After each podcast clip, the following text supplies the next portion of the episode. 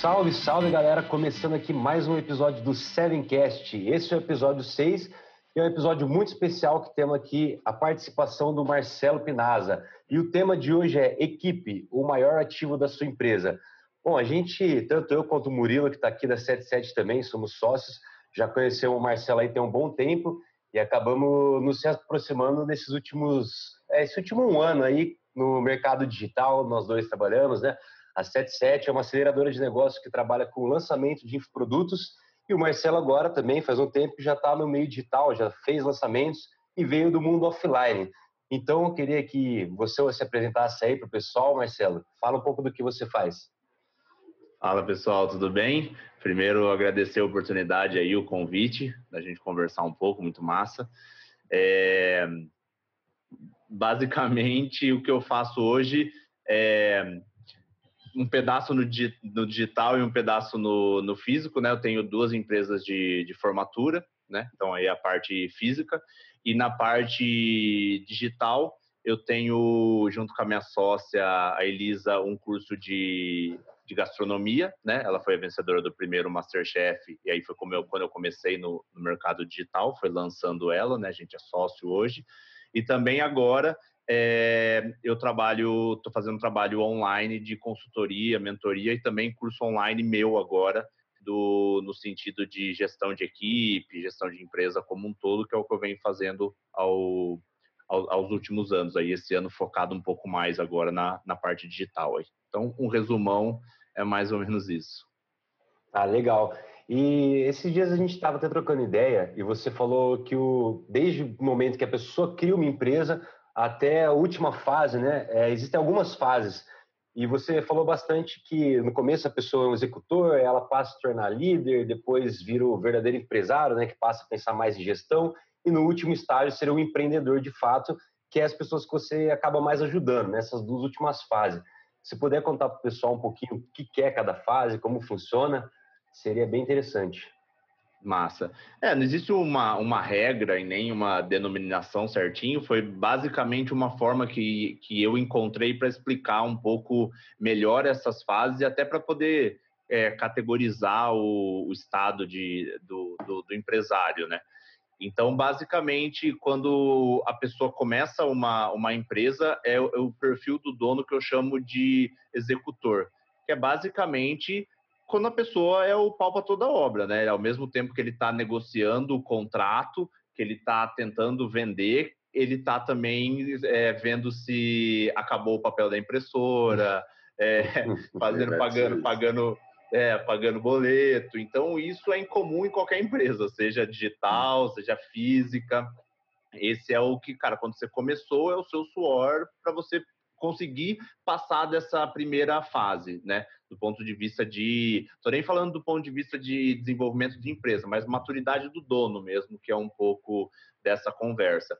Quando as coisas começam a crescer e acontecer, é, começa a ter uma enxurrada de ou dinheiro entrando, ou dinheiro saindo, ou pessoas é, contratando, vendendo, principalmente no, no, digital, que muitas vezes você vai do zero a um faturamento é, grande, né? Grande, óbvio que se comparar com zero, qualquer coisa é, é grande, mas você consegue faturar rapidamente, né? Você tem um custo muito baixo, diferente no, diferente no físico, que às vezes você leva 24 meses para você gerar o seu investimento, às vezes no digital, em duas semanas você fez venda no Instagram e, e já zerou. Então, uhum. é, você começa a ter uma informação muito grande de dados, pessoas que entram na sua lista, é, pessoas que faturamento, nota fiscal, e aí você passa dessa primeira parte para ser uma parte que eu chamo um pouco mais de, de líder, que daí já não é só mais você, pode até ser que você ainda não tenha colaborador, mas você tem uma pessoa terceirizada que vai fazer a parte dos anúncios, ou uma pessoa que vai fazer copy, ou que, ou que você vai terceirizar o serviço de filmagem, de edição. Quando você começa, dificilmente você sabe fazer tudo. Né? No começo, sim, e aí você já começa a ser uma pessoa que se preocupa um pouco mais com métricas. É isso que eu chamo o de líder. Você já tem alguma coisa que você precisa olhar, ou o retorno que as suas ações te trazem, né? Ou números como meta, faturamento. Aí você já tá, aí você não está só vendendo para ver o que acontece. Aí você já tem na cabeça o quanto você vai investir e o quanto que vai ser o seu ROI, se esse dinheiro você consegue pagar as coisas, como vai funcionar o imposto, quem vai emitir nota fiscal. Então você já tem a cabeça da cara, líder que eu falo não necessariamente que tem pessoas abaixo, é porque ele que está liderando o barco ali, né? Ele é o uhum. comandante do barco. Mesmo que sozinho, né? Mesmo que sozinho, mesmo que sozinho. Uhum. No começo você vai fazendo, depois você começa a ter, vai entrando dinheiro, você começa a ter algumas outras obrigações. Dificilmente você consegue fazer as coisas sozinho a partir do momento que entrou algum dinheiro. Porque, cara, se você tiver que gravar o conteúdo, uhum. é, fazer é, suporte, ainda quase impossível. Minimamente você pode ter um sócio, mas aí vocês também vão se ajudar e aí entra nesse um ajudando o outro, aí entra nesse balaio, né? É, aí você vai para uma pode vai aumentando a complexidade, né? E aí a pessoa tem que dar uma direção, né? Não adianta nada ela continuar fazendo tudo o que ela sabe fazer, que vai ficando sem direção. Então é exatamente esse processo, né? Dessa mudança que, Exa que vai amadurecendo, né? Vai amadurecendo é. o negócio que é um primeiro passo que as coisas acontecem, e o segundo passo que você para e fala assim, não, agora eu preciso organizar um uhum. pouco mais, que é quando você começa a ser um pouco mais neurótico com os números, porque você vê, pô, eu fiz uma coisa, retornou tanto, agora eu já preciso uhum. pensar onde eu vou investir, você não faz mais as coisas, vamos ver o que Exato. acontece. Né? Então você está um uhum. pouco mais neurótico com, com os números, é a segunda parte. A terceira parte, que eu já falo, que, eu, que na verdade eu chamo de empresário, que aqui é quando você realmente coloca a carapuça de dono da empresa. Então, agora, eu tenho funcionários, eu tenho pessoas que trabalham para mim, eu tenho um dever social, porque eu preciso pagar salário, eu já penso na empresa não só agora, mas no como eu vou ter caixa lá na frente, eu já penso em contratação, eu já penso nesse tipo de coisa, aquele momento que você dá um passo na, na sua. Na sua é, no, na sua liderança e você começa realmente a ver as coisas como um time e como uma empresa. Porque até então você executou, executou, depois você só estava organizando a casa, agora você já se vê mesmo como um empresário, né? Como dono da, da empresa. Então, nesse momento, você tá, é, o, é o auge do seu trabalho. É aquela hora que, óbvio que no começo também, mas o, o auge do, do trabalho no sentido, cara, quando você vê, tem cinco, seis pessoas trabalhando para você, cada um fazendo uma coisa, uma pessoa resolve sair ou você desliga alguém, você tem que fazer o trabalho dessa, dessa pessoa, e daí é um cliente insatisfeito que ninguém sabe resolver e precisa te chamar. Essa é a hora uhum. que você. E, e acontece tudo isso com você ainda tendo que ver o, a folha da impressora, porque essa aí ainda é uma responsabilidade. essa, essa aí, é uma... fica até.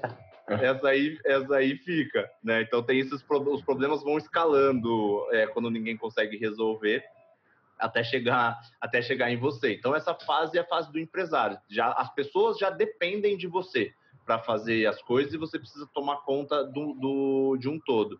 E o último, né, a gente está passando super rápido, mas o último passo, que é o que eu chamo de empreendedor, por que, que empreendedor? Porque é o cara que consegue ter mais negócios.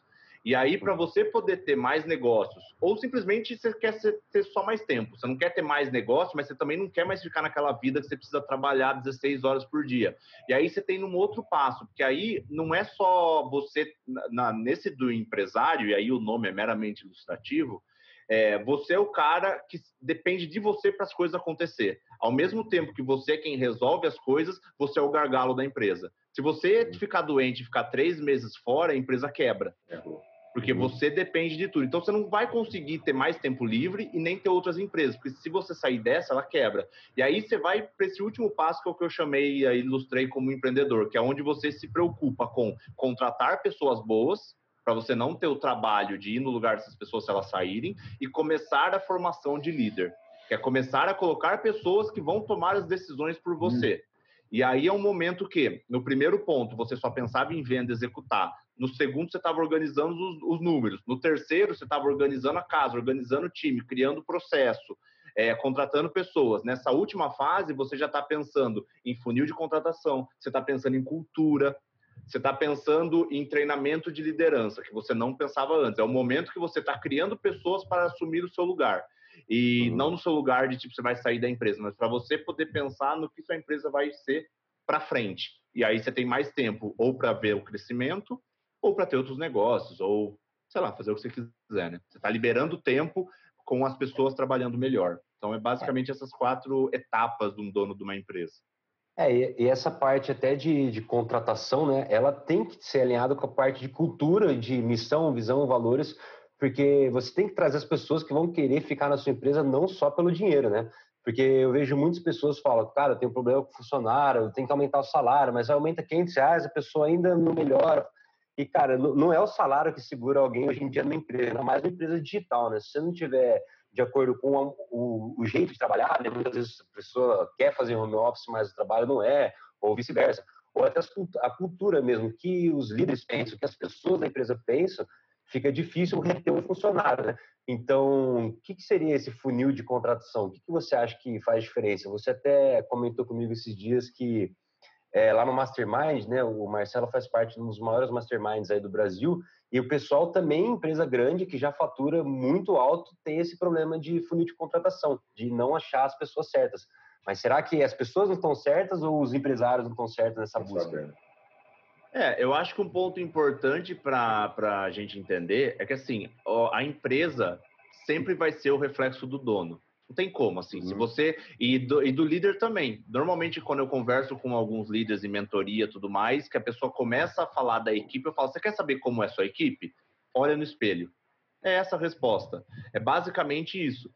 Por quê? Porque vamos pensar no, no líder, no, no, líder, nesse caso, o dono da empresa, como o responsável é, quem que colocou essas pessoas lá dentro, né? Quem que vai, quem que contratou e quem que treinou? E se por acaso não deu certo, quem que não fez alguma coisa ou demitiu ou fez alguma coisa? É o próprio dono da empresa. Só que assim, a chance se você fizer é, por fazer, a chance de você colocar pessoas lá dentro e não dar match é muito grande, porque querendo ou não, é um relacionamento que você está criando. E a pessoa entra com várias expectativas e você tem várias expectativas. Só que essas, como a gente está falando de seres humanos, não são só essas, essas expectativas no sentido de o trabalho que você vai entregar. Existe uma expectativa do ponto de vista de convivência e de valores. Né? Uhum. Se eu sou uma pessoa, é, um funcionário, que eu adoro trabalhar em equipe, eu adoro ser colaborativo, eu não ligo para o mérito ser meu, eu quero participar de uma coisa grande. Eu quero, sabe, eu sei que quanto mais pessoas é, eu ajudar e estiver junto, maior é o meu negócio. Não estou pensando em mim. Apesar que é óbvio, tem esse lance de remuneração, tudo isso é importante, muito importante. Só que esse é o meu perfil. E aí eu tenho algumas características técnicas que eu sou bom. Aí eu vou para uma empresa que só olha essas características técnicas minhas, ó, o cara manja de Excel, ele manja a fa fazer anúncio, ele manja isso, isso, isso, e me contratam por causa disso. Só que aí chega na hora que essa empresa é muito individualista. A pessoa, cara, é resultado, eu quero poucos, mas quero poucos mais orgulhosos, né? Quero, quero o, o mantra é, de uma multinacional aqui do, do, do Brasil, para também não ficar citando nomes. É, então, se eu entro num lugar desse que estimula a competitividade, não tem problema estimular a competitividade. Mas, cara, quanto mais competitivo você for, a tendência é que você seja menos colaborativo. Porque se eu estou uhum. estimulando a pessoa na competição, a você ganhar, por que, que eu vou ajudar o outro? Porque cada vez que eu ajudo o outro, eu faço menos. E tem problema isso? Não tem. Só que assim, se você não der a cultura para sua empresa, a empresa vai, vai criar essa cultura. Então, uhum. é o nosso passo a gente já estipular essa cultura para trazer as pessoas. Se eu quero uma empresa colaborativa, como trazer as pessoas colaborativas? Porque o comportamento que vai ditar isso, a parte técnica, treina. Ninguém nasceu sabendo uhum. aqui. Uhum. Né? E ninguém está aqui fazendo um foguete, né? Nossa empresa nenhuma ah. de planejar um foguete, então Exatamente. é um negócio digital, tem essa vantagem que tudo é aprendível. Mas aí no, na parte do processo seletivo, o que, que você vê de diferença? O que, que você faz hoje? Porque provavelmente quando você começou suas primeiras empresas, você deve ter errado muito nessa parte de contratação e, e provavelmente por causa de uma dor que você pegou e, e aprendeu a fazer isso direito, né? O que, que você vê que mudou no seu processo? Porque eu vejo muitas empresas deixando na mão do RH e só passa umas competências ali, tem que saber Excel, tem que saber inglês e é isso, tem que cursar tal curso. E deixar na mão do RH. O que, que você vê de diferença nisso, nesse gap de uma boa contratação ou não? É, eu acho que primeiro, assim, tem, tem uma coisa até que o Abílio Diniz fala no, no, na biografia dele, que as pessoas fazem errado, que, a, que como uma empresa é feita de pessoas, a primeira contratação de uma empresa deveria ser o RH, né? Porque, tipo, é a partir daí que tudo acontece. Então, só que uhum. isso a gente sabe que não é uma realidade. E a maior parte das empresas nem RH tem, né? Então, fica a cargo do dono seu RH. E, cara, não tem problema nenhum nisso. Só que hoje, o que, que acontece? É, as empresas não têm um funil de contratação. elas contratam simplesmente porque chega o currículo lá, e quando chega um currículo, que informação que você tem no currículo? Informação técnica, justamente o que você poderia contra... o que você poderia treinar. Você não tem outras informações. Você não tem informações do como essa pessoa é como ser humano, porque na verdade você não está contratando só a habilidade dele, você está contratando uhum. ele como uma, uma pessoa inteira, né? Uhum. Então, a maior, a maior dificuldade, né, o maior problema que eu vejo é isso. A, a maior parte das empresas tem um funil de vendas perfeito, que sabe cada momento onde o lead está, né, desde o topo uhum. até a venda, só que você tem que fazer a mesma coisa com contratação. E por que, que isso é importante? O funil é importante por duas coisas. Primeiro, né, a óbvia das óbvias, que é você ter a melhor pessoa que sai nessa boca do funil. E o segundo tempo, que parece é, que que é meio anti, não, não é muito intuitivo, é que um funil bem estruturado ele economiza tempo do dono da empresa. Porque quando você tem, quando você não tem nada estruturado, o que, que acontece? Eu sou dono da empresa, já tenho, sei lá, X funcionários e quero contratar alguém vou lá em algum site, mando em algum lugar, mando, ou no nosso caso digital, abro, pede pro expert abrir um boxzinho lá. Quem gostaria, procura esse copyright. E aí, quem quiser, preenche o box lá. E aí você faz de jeito. Aí, beleza, o que acontece? Chega uma enxurrada, chega, sei lá, 300 e-mails com currículo pro, pro, pro dono, e o dono fica lá. Que nem um um robozinho, separando. Esse aqui é legal ou não. E aí você está separando o quê? Você está separando aleatoriamente né? Isso aqui sabe isso. Coisa, coisa, né? Exatamente. E você pode tomar umas, umas, é, umas decisões burras do tipo, ah, ah, essa pessoa tem filho. Puta, se tem filho, é, é, melhor não contratar porque eu preciso que a pessoa trabalhe no final de semana. Quem tem filho não gosta de trabalhar no final de semana. Quando pode ser o contrário, a pessoa pode querer trabalhar de final de semana, de quando for, justamente porque tem filho uhum. e quer dar uma situação melhor. Então, cara, como é que você analisa isso num dado? E aí, quando você cria um funil, que, que a primeira parte do, do funil é justamente esse match dos valores da sua empresa com essa pessoa, você já descarta várias pessoas. E como que você faz esse, essa primeira parte do, do, do funil da contratação? É simplesmente um teste. É um teste onde você vai validar os valores. Então, por exemplo, e por que, que esse teste funciona? Porque a gente chama de fit cultural. É um teste que não tem pergunta certa ou errada tem uma pergunta que você vai validar se ele está dentro dos seus valores ou não. Uhum. Só para só dar um, um exemplo, para não ficar muito subjetivo. Eu coloco uma pergunta lá. Amanhã você vai precisar, às 8 horas da manhã, fazer a apresentação para os diretores da empresa X. Né? Você ainda não terminou né, de, de fazer. Qual que é a sua atitude? Você apresenta, mesmo que incompleto, né? Ou você chega atrasado para ter tudo completo? Cara, nota que não tem uma, uma resposta certa ou errada, só que de um lado eu estou vendo se a pessoa é perfeccionista, porque às vezes, dependendo do que o cara for trabalhar, se for um financeiro, alguma coisa assim, talvez eu queira essa pessoa perfeccionista, e do outro lado eu estou vendo aquela pessoa feita melhor que perfeito. Entendeu? Cara, não importa, não consegui, mas vou fazer. É, uhum. ou eu estou medindo se a, como a pessoa é com, com horário, eu vejo isso com trabalho em equipe. E aí você faz todas essas, aí você faz todas essas perguntas dentro dos seus valores. Então, no, no exemplo da, da, minha empresa, eu tenho seis valores. Esses seis valores se destrincharam em 22 perguntas. Então, eu tenho o quê? E daí a pergunta A, B, A, B, A, B, todas são A, B. Então, aí eu sei o qual que eu julgo ser, ser certa, cada um responde o que quiser. As pessoas que tiverem 15 ou mais acertos, eu continuo o processo. As pessoas que têm menos que isso, eu nem continuo, entendeu? Porque não quer dizer que a pessoa não é boa, quer dizer que os valores dela não batem com a minha empresa. Ela vai ser feliz em outro lugar. Só que você concorda comigo que isso, eu, em vez de eu, como dono da empresa, que tem o, o, a hora mais cara da empresa, eu não preciso fazer isso. Eu posso contratar um estagiário, uma outra pessoa para pegar todos esses e-mails e, cara, eu nem vejo o currículo. O, meu, o currículo eu vejo só na quinta etapa do meu funil. Então, nesse momento, o, ele, é, essa pessoa, né, que no caso aqui da minha empresa tem um, tem uma, uma pessoa que faz isso, né, não, é, não é estagiária, uma pessoa que cuida da parte burocrática, é, ela recebe todos os, os e-mails do, desses currículos né, que vieram, né, por onde chegou, e dispara esse fit cultural. Aí pega o, o fit cultural, já vê a resposta, para quem não passou, manda uma resposta padrão, e para as outras pessoas eu continuo no funil, entendeu? Uhum. Então, só aí 50 pessoas, 50% já sai. Mesmo que eu quisesse continuar do segundo funil, que não é o caso, é, eu já tenho 50% da demanda, entendeu? Então a gente está trabalhando de uma forma mais inteligente. Então, apesar de ser um processo mais longo, eu, como dono da empresa, tenho menos trabalho. Entendeu? Aqui na 77, o Murilo, que está de responsável, a gente acabou de passar por um processo seletivo. Fala um pouco do, de como a gente fez aí, Murilo. Cara, então. essas perguntas, né? é, né? Tem uma pergunta cheguei, mais subjetiva. Eu cheguei a fazer perguntas relacionadas bastante com isso, assim, para entender cultural. Eu perguntava algumas coisas. Eu fiz entrevistas é, presenciais, né? Então, meu foco também foi essa, de fazer uns, uns presenciais, que, como é uma das primeiras pessoas que a gente estava contratando, eu queria conhecer ali, deixar a pessoa mais à vontade, assim. Eu percebi que eu fiz é, entrevistas é, online e dá para deixar as pessoas à vontade, mas o presencial deixou muito mais. E, e aí também tinha algumas perguntas, tipo, é, cara, o que, que é saúde mental para você e como que você cuida disso?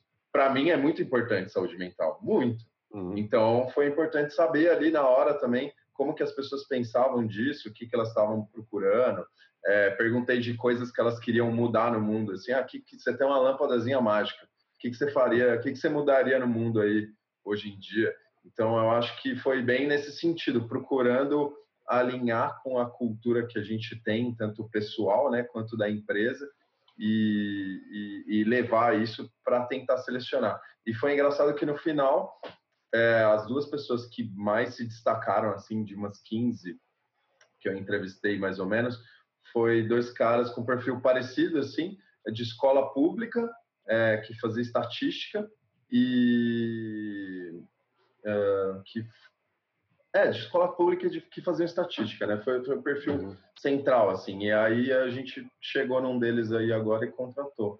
Mas foi. foi eu acho que outra assim. pergunta era o que, que a pessoa queria, o que, que esperava com um mês de empresa, com um ano Isso, de empresa. Um mês, um ano, um mês, uma semana, um, o que, que ela esperava da empresa em um mês, uma semana, um mês e um ano, né? Então foi legal também que a gente teve bastante respostas padrões, assim, de tipo, uma semana, ah, quero conhecer as pessoas da empresa e tentar entender um pouquinho melhor.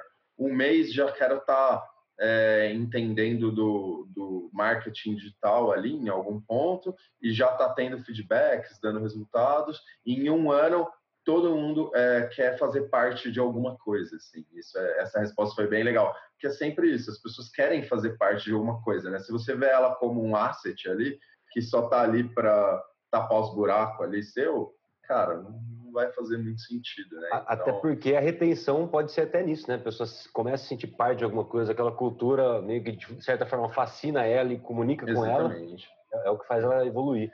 Agora, já para a pessoa que está dentro, é, a gente já conversou disso também. Eu queria que você falasse um pouco o que, que, você acha de plano de carreira.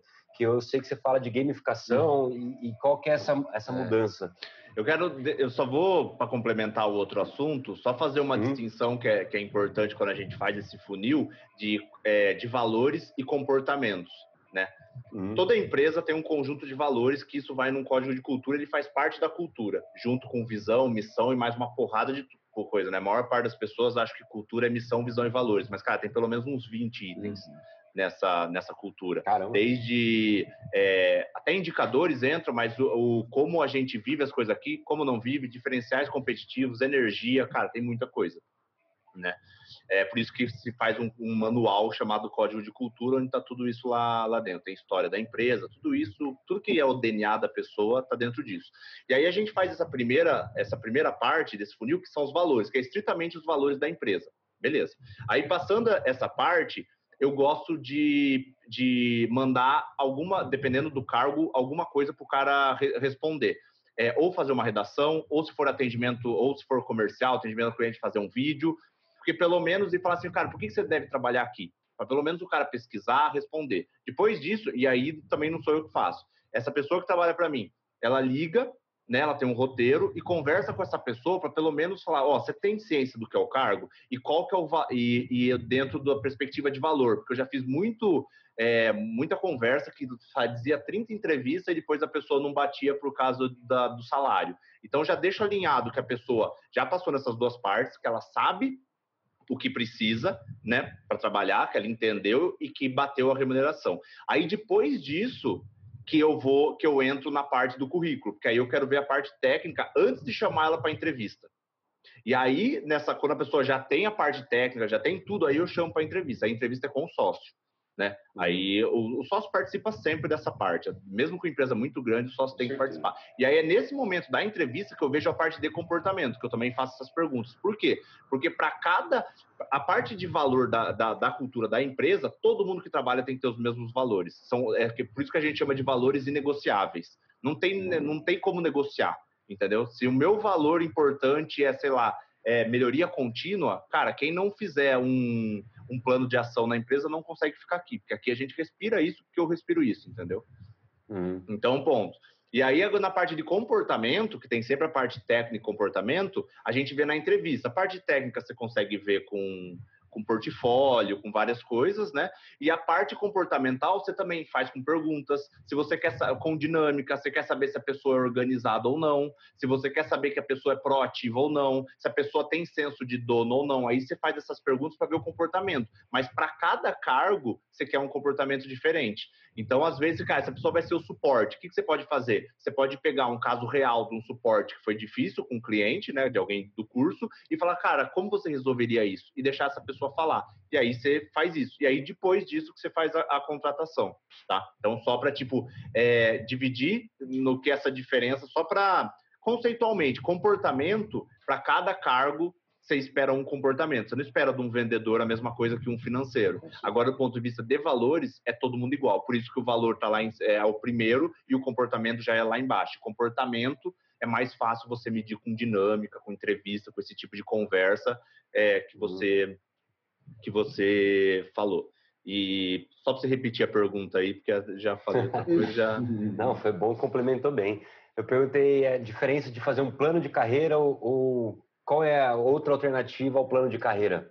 E se plano de carreira é o melhor caminho ou não? Como que funciona isso? Ixi, aí é, aí é polêmico. polêmico. É, é, polêmico porque eu, eu não acredito. polêmica aqui. É, eu não acredito muito em plano de carreira, né? Eu não, por motivos, muitos motivos, né? Mas e aí, cara, quem acredita, acho que assim é uma opinião pessoal. É, Primeiro ponto do, do plano de carreira. Quando você fala de um plano de carreira, você automaticamente está colocando as pessoas todas que entram para você numa caixa. Então você está colocando o quê? Se você tem, por exemplo, seis copyrights, né? Na empresa, você está colocando que as seis pessoas vão querer ter um plano de carreira muito parecido. Porque quando você fala em plano de carreira, o que, que, que, é um plano de carreira? Que, a não ser que essa pessoa entrou e cada um tem um plano de carreira diferente, aí eu acho legal, pode funcionar, tipo, cada um mesmo no mesmo cargo, o que eu nunca, eu, cara, eu acho que eu nunca vi acontecer. Se você entra, por exemplo, como, vamos supor que tem copyright júnior, pleno e sênior, que é normalmente o que entra na, na carteira num CLT. Cara, todo mundo que entra como copyright é, é, é, júnior tem um, o mesmo plano de carreira, que é depois de um tempo ser pleno, sênior e tendo as possibilidades de liderança. Isso é um plano de carreira. Se você, se você tiver esse, esse, esse resultado, você vai ter isso. Mas, cara, cada pessoa é uma pessoa. Nem todo mundo quer ser líder, né? Nem todo mundo uhum. quer seguir esse plano. Então, esse é o primeiro problema. Quando você estipula um plano de carreira, você meio que coloca todo mundo em caixas. E, cara, as pessoas não são iguais. Cada pessoa uhum. reage de um jeito mesmo no, no, no, mesmo cargo. E o segundo ponto é que quando você fala em plano de carreira, você já coloca na cabeça da pessoa um crescimento de forma hierárquica e não um desenvolvimento pessoal. E, cara, e quantas empresas hoje a pessoa. Isso funcionava muito bem quando não tinha tanta empresa pequena. Se você, uhum. sei lá, tinha pessoas que trabalhavam 30 anos numa fábrica, que o cara tinha é, operacional, aí ele tinha supervisor, aí ele tinha gerente, aí ele tem diretor, aí ele tem vice-presidente e tem CEO. Cara, uma multinacional, você cons... aí faz sentido o plano de carreira, porque entra tanta uhum. gente que você não consegue individualizar. E você tem uhum. uma hierarquia enorme. Agora, numa empresa, é, é, por exemplo, no, no caso da, da minha empresa, tem 15 colaboradores. Desses 15, tem é, três que são líderes, né? Dois uh, hoje que são líderes e tem os sócios. Cara, depois disso, o cara é líder. Esses líderes não vão sair de lá. É sócio, não tem o que fazer, entendeu? Uhum. Então, uhum. como que você vai fazer esse plano de, de carreira funcionar? Eu não acredito nisso. E eu também não acredito que hoje em dia isso funciona um pouco pela questão de de propósito, e propósito que eu digo não romantizando a coisa, mas assim, o que, que esse colaborador quer da vida? E aí o plano de carreira Na verdade, não é um plano de carreira, é um plano de desenvolvimento dessa pessoa, onde você, quando como empresário, senta com essa pessoa e fala, cara, ó, o que a empresa espera de você é isso. O que você espera da empresa? O que você gostaria? E cada vez mais existem roteiros de perguntas para se fazer, existem formas de fazer essas reuniões, né? E aí você vai entendendo um pouco melhor. E aí você alinha de uma forma que o que esse colaborador deseja para a vida dele e o que você quer para a empresa, que isso entrelaça. Porque ele vai ver que quanto mais ele der resultado para a empresa, mais ele tem o um resultado para ele. Isso tem uhum. que ser individual. E quando você senta com uma pessoa, às vezes, você vê que é, o sonho dessa pessoa é ser um líder. Então já sentei com pessoas que o cara realmente queria dominar, pessoas do mesmo cargo, né? Tô dando um exemplo aqui do mesmo uhum. cargo. A pessoa simplesmente ela queria, cara, dominar o mundo, ela queria ter mais comissões, esse tipo de coisa. E o outro lado, a única coisa que a pessoa queria, ela queria poder ter um plano de saúde melhor para que englobasse o filho. Entendeu? Você tá vendo que como. É, e, assim, e se for ver bem, financeiramente ficaria muito perto, né? Uhum. Do, do quanto, porque um é mensal e o outro, sabe, quando você somasse o, o investimento que ficaria, Bom, sei lá, tô né? supondo. Uhum. Uma pessoa queria ganhar, sei lá, dois mil reais de comissão. Talvez o que eu colocasse esse plano de saúde a mais, como é por mês, Isso. talvez desse a mesma coisa. Tô chutando os números. Mas, cara, como é que eu, como é que eu crio, crio planos iguais para as duas pessoas? Cabeça completamente diferente, é o mesmo cargo. Então, uhum. quando eu converso, eu consigo fazer isso né? No sentido de, cara, tá, se você atingir esse resultado, eu te dou isso. E esse, uhum. resultado, eu te dou isso. E qual que é a parte importante disso? Porque quando você fala dessa forma de fazer é, esse desenvolvimento de colaborador, você fica muito mais assertivo no plano de ação que você precisa criar para desenvolver esse cara. Porque a, as habilidades que essa, que essa pessoa tem, que essa pessoa tem, são diferentes. Se uma pessoa quer ser líder, ou quer gerenciar uma equipe, ou quer vender mais, você vai treinar ela para determinada coisa. Se essa pessoa é, não necessariamente quer ter uma equipe, mas quer fazer outra coisa, você vai treinar essa, essa pessoa para outra coisa. E quando você entende a pessoa como um ser humano, um 360, uhum. assim, é, você começa a entender que você pode brincar com essa pessoa, né? Brincar com essa pessoa em cargos.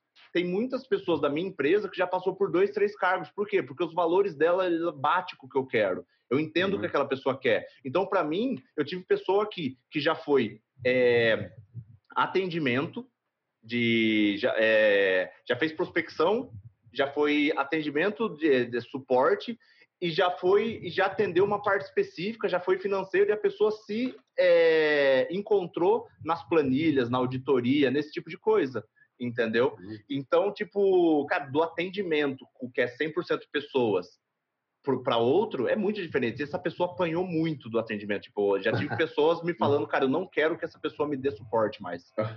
Então qualquer um desligaria, cara, mas assim, de tipo, caótico mesmo, sabe? Uhum. Só que assim, a gente entendia que, cara, é, aquela pessoa não sabia lidar com essa situação. Aí eu fiz um plano para desenvolver essa pessoa, tanto do ponto de vista de produtividade e organização, que era uma pessoa desorganizada, e aí isso dava problema, então resolveu isso, mas mesmo assim faltava um pouco da inteligência emocional. E a gente foi tratando isso, até a hora que outro cargo parecia mais interessante, e, cara, essa pessoa se encontrou a ponto de ser disputada por outras pessoas, entendeu? Então, olha, uma pessoa que ia ser desligada acabou sendo, tipo, uma pessoa referência dentro de uma mesma empresa. Sim. Tá vendo como é diferente? É muito esse negócio de, de caixinha, né, que você falou. Eu acho que no, no, mundo que a gente tem hoje sempre teve aquelas lideranças hierárquicas e aí os caras colocam todo mundo em caixinha e beleza, foi assim que funcionou até hoje, né? Mas cada vez mais tá, tá sendo um movimento diferente, né? Ninguém quer estar mais numa caixinha, todo mundo quer mostrar que eu sou eu mesmo e essa personalização das coisas que realmente faz o ser humano aí além, né, cara? Ele, é que é mais fácil, né? É muito mais fácil, não? é certeza. mais fácil porque você vem nessa, nesse esquema de revolução industrial, sabe? Que, tipo, é, é todo exatamente. mundo igual. Então, Tudo o que, que é mais igual. fácil? Você, você tirar um tempo do seu dia para sentar e conhecer a pessoa a ponto de você chegar um dia depois e falar assim, você não vai perguntar se o cara bateu a meta ou não, você vai perguntar o como foi o jogo do filho dele, entendeu? Uhum. Porque você sabe disso. E aí essa pessoa, você tem uma pessoa que você pode contar. Só que o que? É mais fácil você fazer isso, conhecer a pessoa ou simplesmente colocar num plano de carreira que é uma esteira e é. que, ó, se você bater a meta, quando você vender 10 mil, você vem para cá. Uhum. Aí você vende 50, você vem para cá. Aí Muito você vende 100, fácil. você vem para cá. E aí o que acontece? Se o cara tem é, é, esse desenvolvimento dele num plano de carreira, o que que acontece? Ah, você tem seu plano certinho. E daí eu falo assim, ó, você pode dar uma ajuda pro Breno? Cara, por que você vai ajudar o Breno se uhum. você já tem escrito o que você precisa saber para ser reconhecido ou mais remunerado? Você vai ajudar ele por quê? É, não tem sentido. Você já tem, tem o seu sentido. roteiro, entendeu? Então, cara, é eu, eu acho que não funciona, né? E eu acho que o mundo hoje vem mudando para isso. Só que vem isso mudando. você precisa de líderes muito mais treinados e que realmente estão afim de fazer a coisa acontecer, entendeu? Uhum. Tem algum nome que você indica das pessoas que você aprendeu isso? É brasileiro? É gringo? Cara, dá, tipo, é, tem bastante gente que fala nesse, nesse sentido, mas das pessoas que falam mais nesse approach um pouco mais humano, que eu falo para as pessoas lerem e seguirem, com certeza é o Simon Sinek, ah, fez sim, o Círculo de Ouro tudo mais. É, só que depois ele foi, o, o livro dele, é, Líderes se Servem por Último. Cara, é, é, não é um livro muito gostoso de ler, mas ele faz desde a do, do começo da evolução, dos hormônios, o porquê que a gente, por que a gente tem que criar um, um, um, clima seguro. Inclusive, o primeiro vídeo do meu YouTube, eu falo o, o que eu julgo ser o jeito certo de liderar, que eu falo sobre hormônio de, de desenvolvimento humano. É o primeiro vídeo do meu YouTube. Chama o jeito certo de liderar, um negócio assim. É, e ele também agora é, é, traduziu para o português, que é o Infinity Game, né? acho que deve ter traduzido para jogo infinito, não sei. Que ele fala um pouco disso, de, de, cara, como você tem que lidar com as pessoas, a importância de ter uma causa, das pessoas aderirem a essa causa para a coisa evoluir. Então, ele é uma das pessoas que mais falam falam disso. E aí tem outros livros que falam sobre pessoas, engajamento e colaboração, que dá para ir nesse sentido tem uma porrada que dá para fazer um podcast só de livro, porque é um assunto, engajamento e colaboração é um assunto que eu gosto bastante. Legal. E em breve também o Marcelo está lançando um curso, ele vai trabalhar exatamente esses pontos. Então, quem tiver interesse, segue ele. A gente vai deixar os links no comentário aqui, no comentário, na descrição do YouTube, quem está no Spotify também. Agora a gente está chegando no final e a gente, eu gosto de fazer três perguntas aqui para quando a gente tem convidados. Então, eu queria ver as suas respostas. Se fosse para você voltar um ano atrás, qual conselho você daria para você mesmo? Um, um ano, ano, atrás? atrás? Um ano atrás.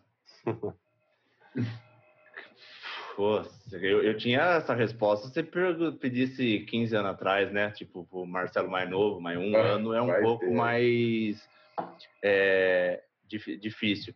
Eu acho que. Eu acho que é, é cara, um ano eu acho que acreditar um pouco mais que nessa sair um pouco desse status quo, sabe? Nisso que eu uhum. falei. Eu sempre acreditei muito nesse negócio de pessoas, mas as empresas grandes e literatura sempre uhum. meio que uhum. mostram um sentido mais, cara, é lucro, é desempenho. Né? E isso é importante, mas tem que saber dosar, sabe? Esse modelo não funciona mais. Eu acho que eu lutei muito nesse do tipo, cara, é meta, é meta, eu também sou engenheiro, sabe? Eu fiquei muito nesse até virar essa chave do tipo, cara, não é o resultado, é o caminho. E esse caminho depende de um plano de ação e depende de pessoas. Não adianta, e eu foquei muito no plano de ação e de resultado e não foquei tanto em pessoas, sabe?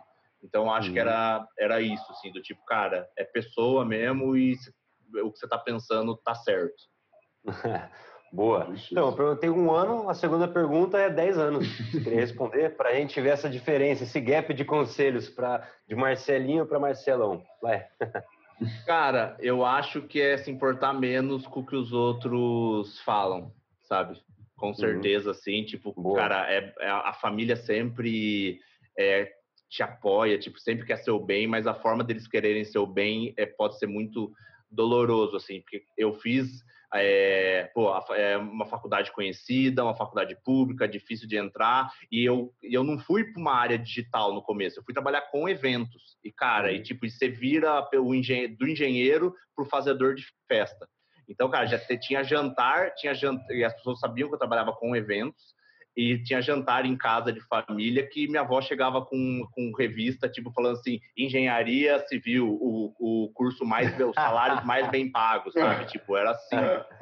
Todos sabe? nós três aqui, né? Mesma ah, faculdade, é. mesmos problemas, é. tudo no digital agora. E, cara, eu sofri disso por anos. Eu tranquei a faculdade, ficava com peso na consciência, voltei, depois terminei, mas eu só consegui tipo, um pedaço da minha família eu só consegui convencer quando eu mostrei os faturamentos, né? Que tem empreendedores também que eu consegui mostrar assim, falar, cara, tá vendo o que você ganha? Tipo, como em dinheiro? ano. É.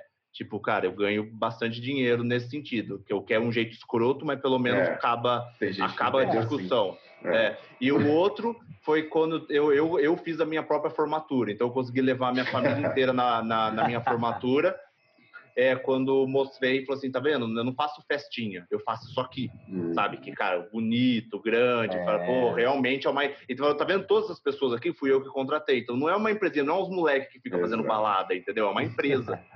Então, metade eu convenci do jeito, metade com o outro. Mas isso, até a empresa conseguir chegar nisso, foi de 2008 até 2014, quase. Entendeu? Uhum.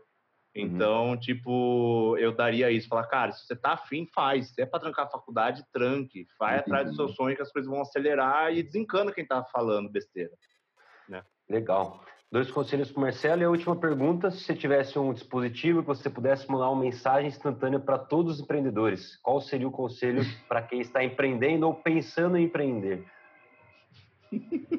um dispositivo que manda para todo mundo. Se eu fosse mandar um conselho, eu acho que assim, cara, inverta a pirâmide da sua empresa, sabe? Em vez de colocar o lucro em cima, coloca as pessoas é, em cima. E, cara, não é nem para falar, pô, isso aí é ilusório. Não é porque eu já testei e eu sei que você vai ganhar mais dinheiro quando você colocar as pessoas na frente. Seja a pessoa desde cliente até as pessoas que trabalham com você. E você perguntar para qualquer empresa grande, em algum momento eles fizeram isso. Qualquer empresa que você admira, em algum momento eles colocaram, é, pelo menos hoje, né, nessa nova geração colocaram as pessoas é, na frente. Que hoje essas empresas que a gente admira, não estou falando empresa lá atrás, né? É exatamente isso. Colocou as pessoas na frente e as coisas acontecem. Quando você foca nas pessoas, esse dinheiro vai vir. E a gente vê muito, muito isso no digital. As pessoas estão ganhando muito dinheiro no digital, por quê? Porque você, tá, você não está focado no dinheiro, você está focado na, na transformação que você gera. Os maiores uhum. resultados digitais é isso, são pessoas que geram muito valor para as outras pessoas, uhum. entendeu? Uhum. É isso. Por que, que passou é, 10 anos, 10 anos, não, 7 anos e o Érico Rocha cada vez vende mais? Porque, cara, é a quantidade de valor que ele gera. Porque já deu para saber. Né? É, se é não, mas é picaretagem. Cara, ninguém vende, cresce durante sete anos. Ele bateu é. todos os recordes esse ano, entendeu? Sete anos depois que ele começou.